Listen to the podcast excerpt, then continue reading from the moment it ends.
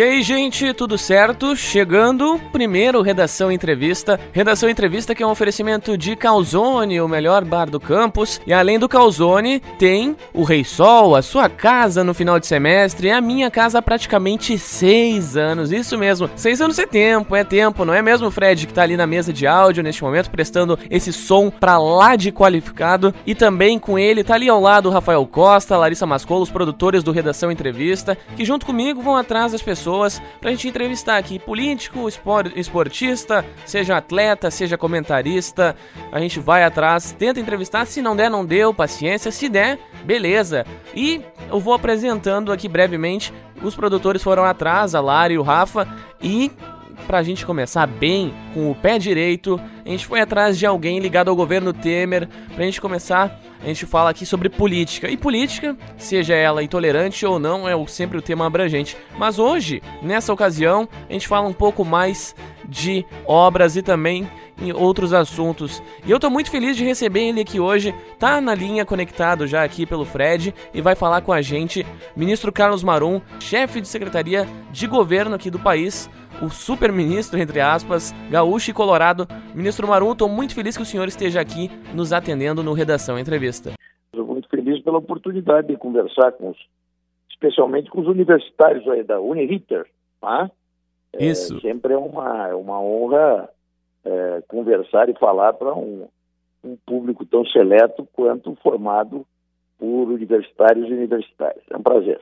Um prazer é todo nosso de conversar com o ministro-chefe da Secretaria do Governo. Então, ministro, o governo vai conseguir entregar as tão faladas obras, especialmente a ponte do Guaíba, a nova ponte, no caso? Olha, nós temos um programa, esse programa Chave de Ouro, que eu chamo de. Eu chamo não, estabelecido como desafio, desafio Chave de Ouro. Ah, nós estamos inaugurando obra todos os dias. Eu hoje mesmo participei de uma inauguração. Esse desafio não é simplesmente um programa de inauguração de obras é um programa de, é, é, que busca fazer com que 20 ações de obras que normalmente não aconteceriam esse ano, e o que, que eu diria normalmente? Em, em sendo seguido o ritmo que vinha sendo adotado, tá? é, para que essas ações recebessem um esforço extra, tanto na forma de recursos quanto forma, na forma de energia, no sentido que as coisas andem, né? E que pudessem ser disponibilizados para a população ainda nesse ano.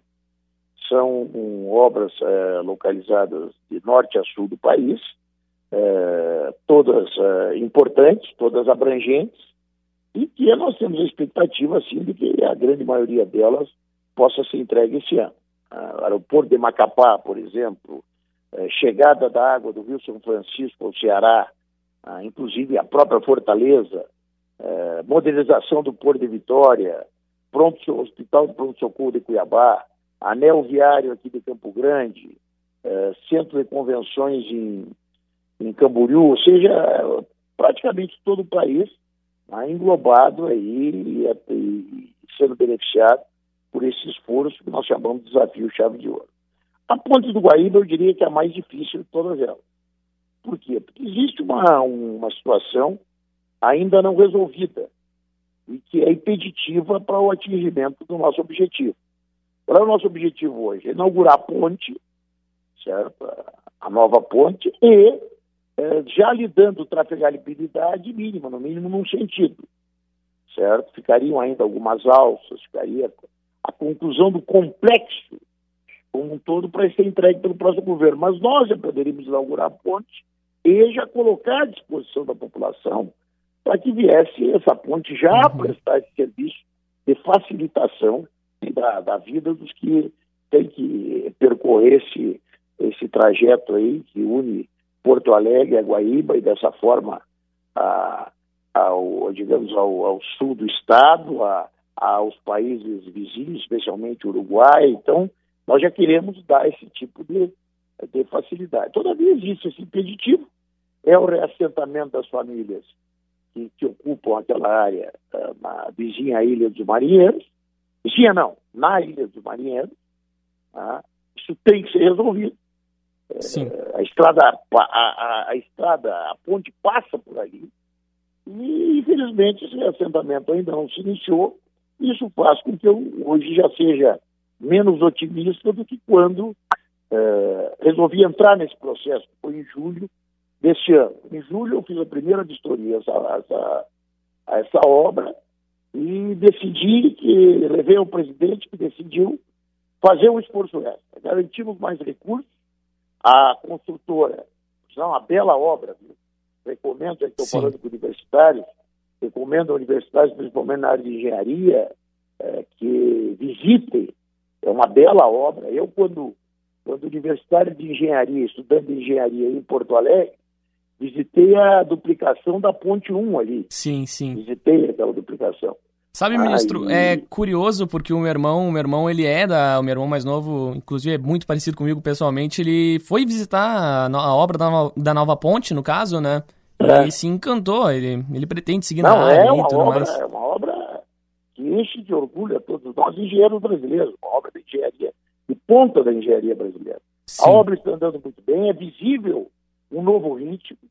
Tá? O pessoal trabalha sábado, domingo e feriado, dia e noite. Tá?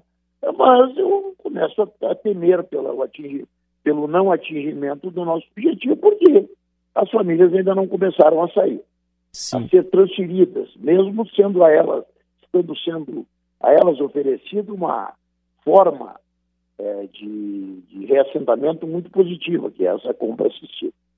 Então, eu vou fazer uma vistoria é, nem vistoria, que eu não sou fiscal para vistoriar, mas uma visita técnica à obra ainda na primeira quinzena de novembro e espero ver esse reassentamento iniciado.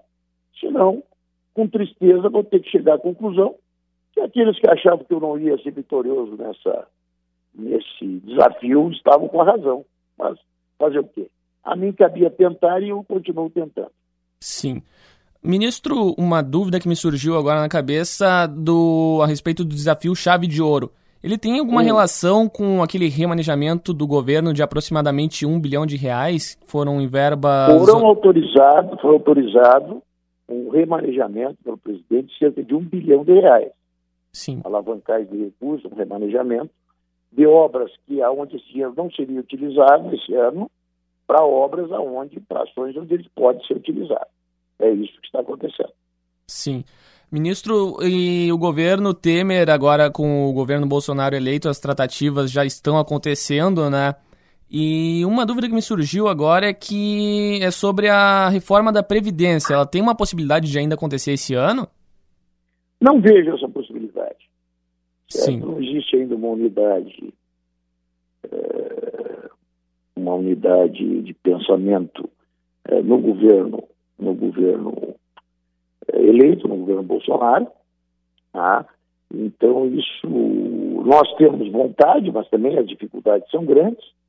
Já são praticamente duas semanas perdidas desde a eleição do segundo turno. Eu acredito que realmente vai acabar ficando para o ano que vem. Mas vamos aguardar. Vamos aguardar, é uma... né, ministro? A gente não sabe o que pode acontecer, né? Mas, ministro, uma outra coisa que me chama a atenção aqui numa nota foi, acho que pelos últimos dias agora, que o senhor até comemorou que o Brasil tinha subido posições no ranking global do Banco Mundial, né? Que mede a facilidade de se fazer negócio pelo mundo, que é o Doing Business, se não me engano. E o Brasil pelo que eu observei aqui, fez uma análise, subiu 16 posições e tá, e tá, tá crescendo, né? Mas ainda vejo que está muito abaixo de alguns outros, como o próprio México, Porto Rico e a Colômbia. O senhor, ele, o senhor ressalta que isso é, uma, é um grande progresso, digamos assim, mas a gente não está muito abaixo ainda, ministro? Veja bem, o, o, o governo Temer é um governo de dois anos, né? dois, pouco mais de dois anos. É o melhor governo por hora de mandato da história do país. Nunca se fez tão, tanto em tão pouco tempo todas as áreas avançando. Se é uma área, eu certamente vou poder dizer o avanço que tivemos nessa área. E também nessa questão da facilitação dos negócios. É claro que ainda estamos atrás, mas subimos 16 pontos. Durante o governo Temer, fomos aqueles que mais subimos na América. Dentre todos os países americanos, fomos os que mais avançamos. Então, nós não podíamos querer resolver o Brasil como um todo em dois anos, mas conseguimos avançar também nessa questão, tá? também nessa questão da, do ambiente favorável aos negócios, isso é muito importante para que sejam gerados empregos e para que haja desenvolvimento. Sim. E existe alguma possibilidade de uma parceria, digamos, por assim, digamos assim, que entre o governo Temer e o governo Bolsonaro para seguir melhorando, né, subindo posição por posição, porque o objetivo é sempre. Bem, o, nosso governo recebe com o máximo respeito o governo eleito. Sim. Ah, é, temos nós algumas posições, o governo o Bolsonaro tem outras, temos, tem outras que são semelhantes ou idênticas, né? é, mas é, o respeito às posições ele é total e absoluto. E tudo que puder haver contribuição vai acontecer. E aonde não puder, a partir de janeiro, o presidente é o Jair Bolsonaro e, e ele e a sua equipe conduzirão o país da, da forma que entende adequada. Sim. E a partir do, do 1 de janeiro, o que será de, do ministro Carlos Marum? Carlos Marum vai ser um homem pela primeira vez eh, em férias significativas. Eu, há 22 anos, eu me formei aí na faculdade, em vez de ficar, eh, de me acomodar, eu resolvi vir para Mato Grosso do Sul, Mato Grosso. Participar, naquela época, eu falava, vou para Mato Grosso. Sim. Mesmo que já houvesse a divisão. Mato Grosso, outra terra desse, dos gaúchos, né? É, participar desse esforço que os gaúchos faziam aqui, é, pelo para transformar essa imensa área do Cerrado em, em, uma porção produtiva, que era improdutivo o Cerrado brasileiro. Sim. Ah, e ficar aí acomodado, eu vim para cá. É, tinha, fazia até alguma política estudantil, vim para cá para ganhar dinheiro. Né? Sim. Essa é a realidade. Aquela ambição que fez com que muitos gaúchos se movimentassem para cá. A minha política acabou me, me chamando, aí eu enveredei pela área política há 22 anos. É, exerço funções relevantes na área pública. Sim. Não ganhei dinheiro, mas ganhei uma vida feliz até agora. Sou uma Sim. pessoa, sou uma pessoa feliz e vivo. É, também não, não, não, não passo miséria, né? Vivo em conformidade com meus ganhos, uma vida de classe média, de classe média. Sim. Tá? É, mas há 22 anos eu exerço ou funções ou mandatos relevantes, ou secretarias, ou mandato de vereador, deputado estadual, deputado federal, ministro. Dia 1 de janeiro eu vou estar pela primeira vez, pelo menos nos últimos 22 anos, sem me encontrar no exercício de alguma dessas funções. Sim. Então a primeira coisa que eu quero é descansar. eu estou cansado. O senhor vai para alguma praia, provavelmente. Não, eu vou vai... pra... é, mas só que eu não vou para o Haiti, não vou para o Tahiti, não vou para o Caribe, eu vou para Shangri-La, é onde eu veraneio há 50 anos. Sim. Tá? Eu há 50 anos veraneio por ali e vou continuar veraneando. Então, vou... em janeiro me encontro no bar do Tato, tomando a minha caipirinha de abacaxi, que há anos eu sento na mesma mesa, tá? na mesma mesa, eu sou meio conservador disso aí, sou tradicionalista. Sim. Só, como sou um tradicionalista, Sim. você sabe que no desfile em Farroupilha em Alegrete eu fui lá e desfilei. Sim. Se você sabe disso. Desfilei a cavalo, sou tradicionalista, desfilei. Então eu sou, vou lá e vou, vou passar os 60 dias descansando, e daí vou me preparar para os desafios que virão na área do direito. Quero trabalhar na área da. Quero trabalhar no direito, já tenho um planejamento feito para essa área é, e tenho certeza que, que não vou passar maiores dificuldades, que vou ter trabalho vou ter o que fazer. Tá?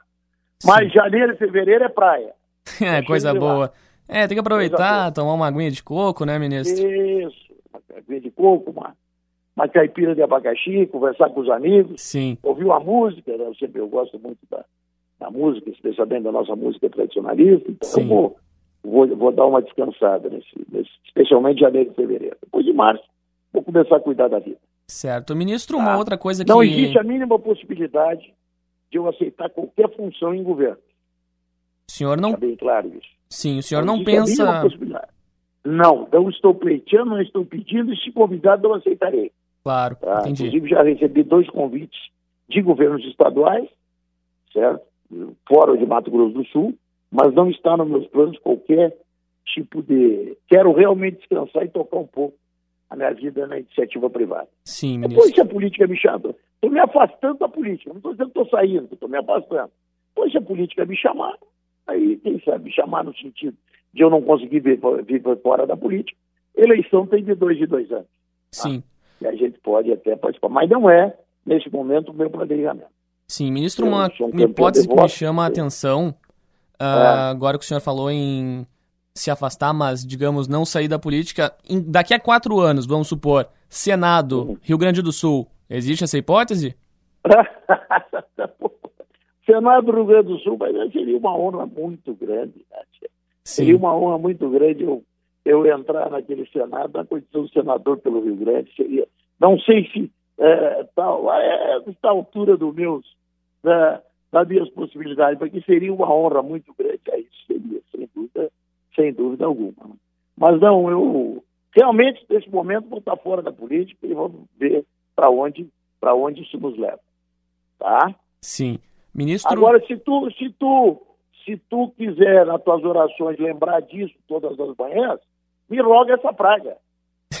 Conhece essa história do me roga essa praga, não? Conheço. Hoje de manhã, quando tu rezar, roga essa praga para mim, quem sabe o dia eu virar E pelo Rio Grande, vê que honra. Tá bom? Tá bom, tá ministro. Ministro, tá bom, uma...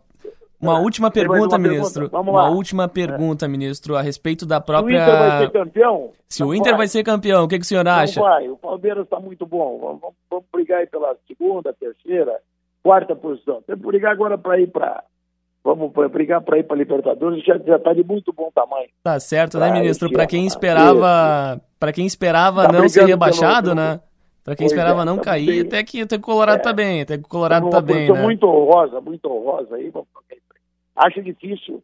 Quer dizer, sempre fica aquela esperançazinha. Né? Dá para sonhar, dá para sonhar ainda. A, última esperança, a esperança é a última que morre, mas olhando com lógica esse momento do futebol, está muito para o Palmeiras nesse campeonato. Sim. Essa é a realidade. E até bom, né?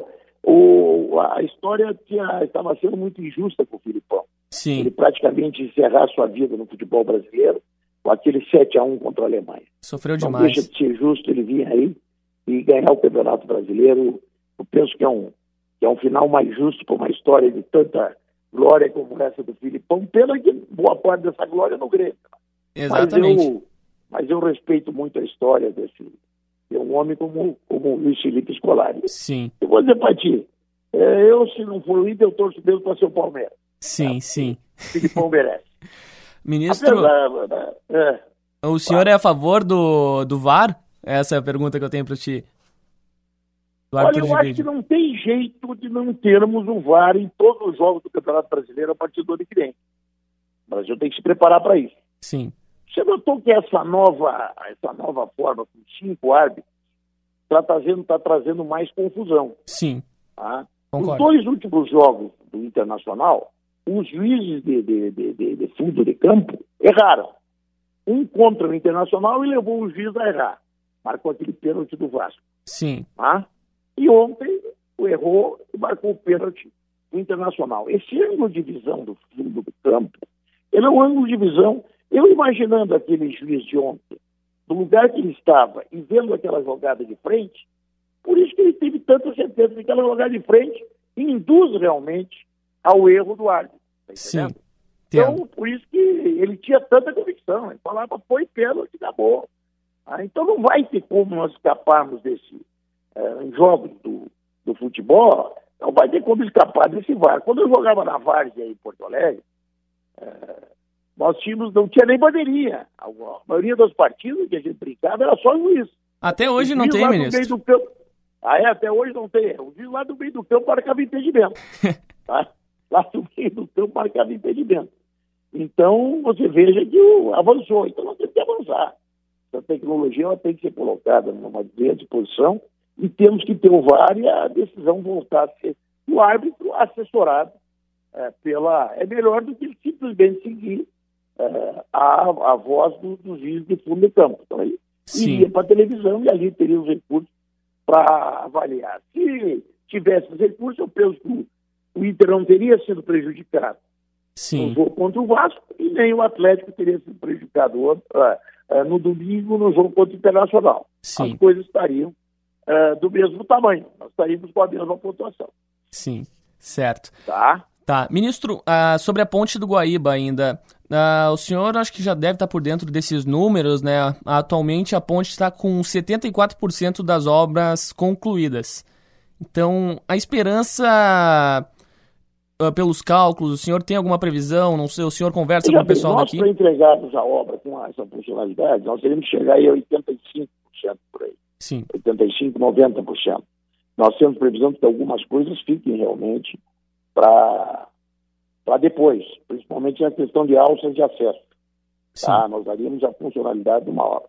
É, é de uma de uma do trânsito num sentido ali na ponte. Inauguraríamos a ponte, a partir do momento que tu entra por um lado e sai por outro, a ponte está inaugurada. Tá? E daríamos essa funcionalidade. Então, em termos de obra, eu vejo como possível. A obra está tendo um andamento muito bom. Agora, aquelas famílias ali começam a me deixar. O fato de que não tenha sido iniciado o reassentamento dessas famílias começam a fazer com que eu seja hoje pessimista em relação a isso. Sim. Mas esse pessimismo não quer dizer que eu vá desistir. Eu e o governo Temer tá, venhamos a desistir de tentar é, concluir essa obra. Sim. Entregar, disponibilizar essa obra. Não concluir todo, mas disponibilizar essa obra à população do Rio Grande. Certo. Ministro-chefe da Secretaria de Governo, Gaúcho e Colorado, Carlos Marum, muito obrigado pela presença. Eu é que agradeço. É, fica aí o meu abraço a, aos senhores e senhoras universitários. E quando quiserem me convidar para estar tá aí fazendo uma palestra, alguma coisa, eu gosto de debater com universitários. Essa é, a, é uma das coisas que eu ainda não, não perdi o hábito, uma vez por mês, por aí eu, eu, eu vou para algum tipo de palestra, debate com universitários até para exercer. Sim. Pode deixar tá? então que eu vou avisar o pessoal da coordenação. Tá? tá bom? Isso, abuso de autoridade, está sendo então a lei de abuso de autoridade, quiser discutir, abuso em prisão preventiva, estou falando mais na área do direito, né? Estou à disposição para discutir.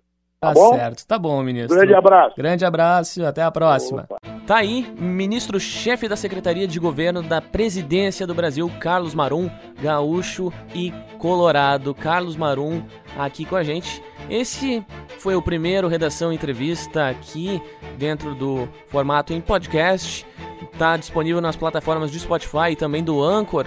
Para você que quiser nos acompanhar sempre para falar, hum, quer sugerir, quer sugerir algum contato, algum entrevistado, é só entrar em contato através do número código de área 51 994 45 1267.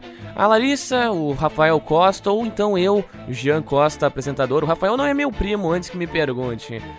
nem, nem poderia ser, né, Rafa? Mas eles ou então eu fará o contato com você que sugeriu um nome. Pro próximo, a gente vai ter um convidado para lá de especial. E eu não vou dar spoiler nesse podcast aqui não, porque você sabe, perderia toda a graça. Então não deixe de conferir o nosso próximo. Sempre lembrando que o Redação Entrevista é um oferecimento de Rei Sol, a sua casa no final de semestre. É a minha casa há quase seis anos. Seis anos é muito tempo, como eu mencionava lá no início. Olha que vem mais tempo por aí. Não sei quanto, mas vem. A produção é do Rafael Costa e da Larissa Mascolo. Pra gente fechar, quer sugerir alguém?